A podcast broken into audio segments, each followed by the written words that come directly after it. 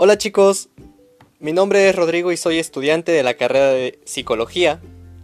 En esta ocasión me atrevo a hablarles un poco acerca de un tema que para muchos es muy difícil resolver y para otros ya ni se diga. Me refiero a esa parte vocacional. Me refiero al tema de la vocación. ¿Qué es la vocación realmente? Muchos podemos decir ¿Qué es aquello que te satisface para realizarte como persona?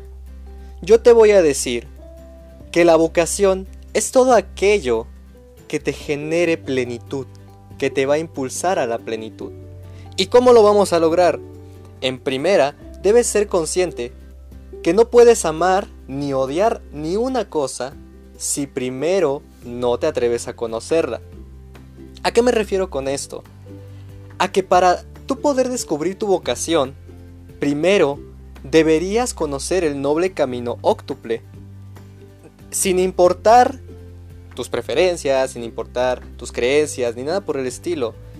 Esto es una fórmula de muchas que te pueden ayudar a descubrir tu vocación. Retomando el tema, el noble camino óctuple versa justamente en ocho pasos.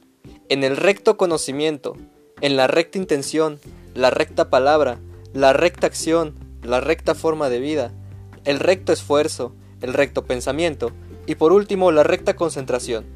Todos estos le van a dar coherencia y congruencia a lo que eres, a lo que vas a hacer y a lo que quieres hacer, que es lo primordial.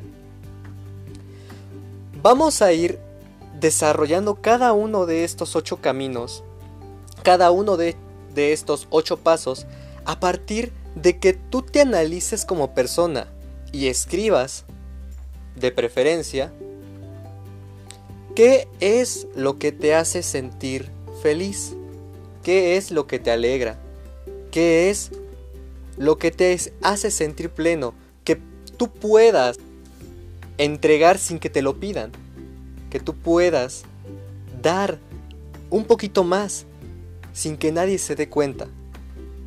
Vamos a empezar por eso, escribiendo qué es lo que nos gusta, qué es lo que nos hace feliz.